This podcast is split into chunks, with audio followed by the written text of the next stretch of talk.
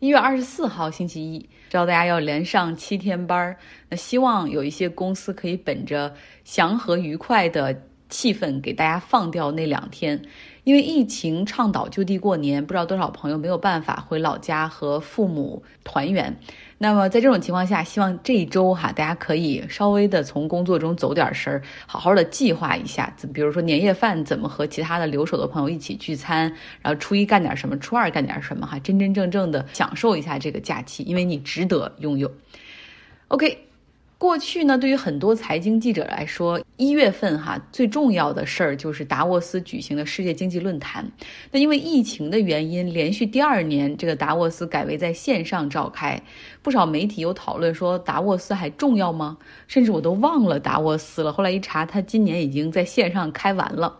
那是疫情之前呢，我们知道像。各国的领导人、财长、央行行长、官方代表团、五百强的 CEO、经济学家、慈善家，还有名流，包括什么时尚啊、明星啊，或者是模特啊这些，以及媒体哈，大家都会聚到瑞士的阿尔卑斯山达沃斯这个小城，大概会有两千到三千人的一个参会规模。除了组委会的一些官方日程之外，还有企业家啊、企业智库那些，还有一些各种组织赞助的早餐会、午餐会、晚。宴啊，派对等等，比如说在二零一五年达沃斯最后一天，那个凌晨两点，俄罗斯的寡头最大工业集团的创始人德里帕斯卡就在达沃斯的欧洲酒店钢琴吧里举行了一场酒会，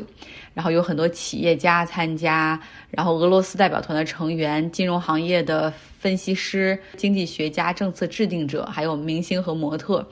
有这个参会的人写到说啊，之前几天我们在会场中谈到的更多的是怎么样缩小贫富差距，大国之间如何合作共赢。那这样的议题在那个夜晚显得不太真实。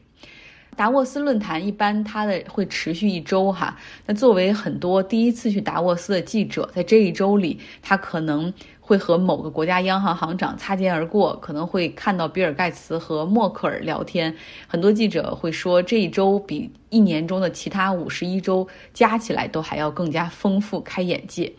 首届达沃斯论坛是在一九七一年创办的，创始人是日内瓦大学的经济学家施瓦布。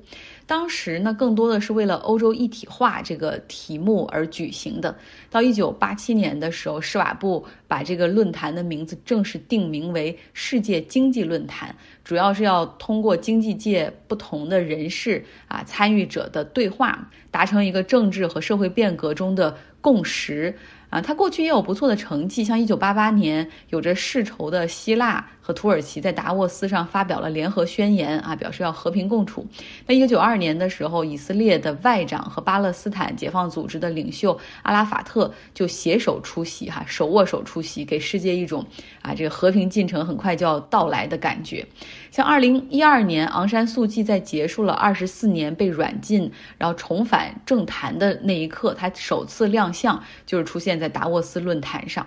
但这些年看下来，达沃斯论坛越来越缺少那种重量级的新闻对话或者实质性的大事件，陷入了陈词滥调，或者是很多重要的对话还会在达沃斯上发生，但是更多变成了那种闭门会议。而达沃斯呢，是世界经济论坛 （World Economic Forum） 最大的盈利点。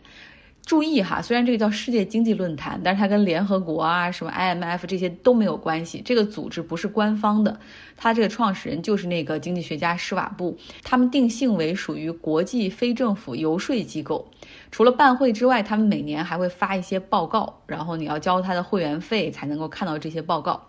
但是大家都知道，成为他的会员更多的是为了参会哈。这次是全球什么财经界的社交盛宴，在二零一四年的时候，他的营收就达到了两亿美元，其中百分之六十是来自啊各种企业呀机构的 partnership 这个 fee。因为呢不是政府机构，所以也不是非盈利组织，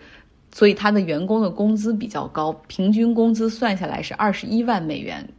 这个什么概念呢？就是比谷歌、苹果那些非管理层的码农的收入还要高哈，所以真的是挺赚钱的。那疫情的出现，让每年初的这个全球经济论坛顶级峰会变成了线上网络搞哈，那显然对世界经济论坛的商业模式有所冲击。有人可能也会问哈，达沃斯都变成这样了，还有必要存在吗？嗯，还是有的，因为确实还是需要一个公开的国际对话的平台。OK，今天的节目就是这样，希望你有一个愉快的周一。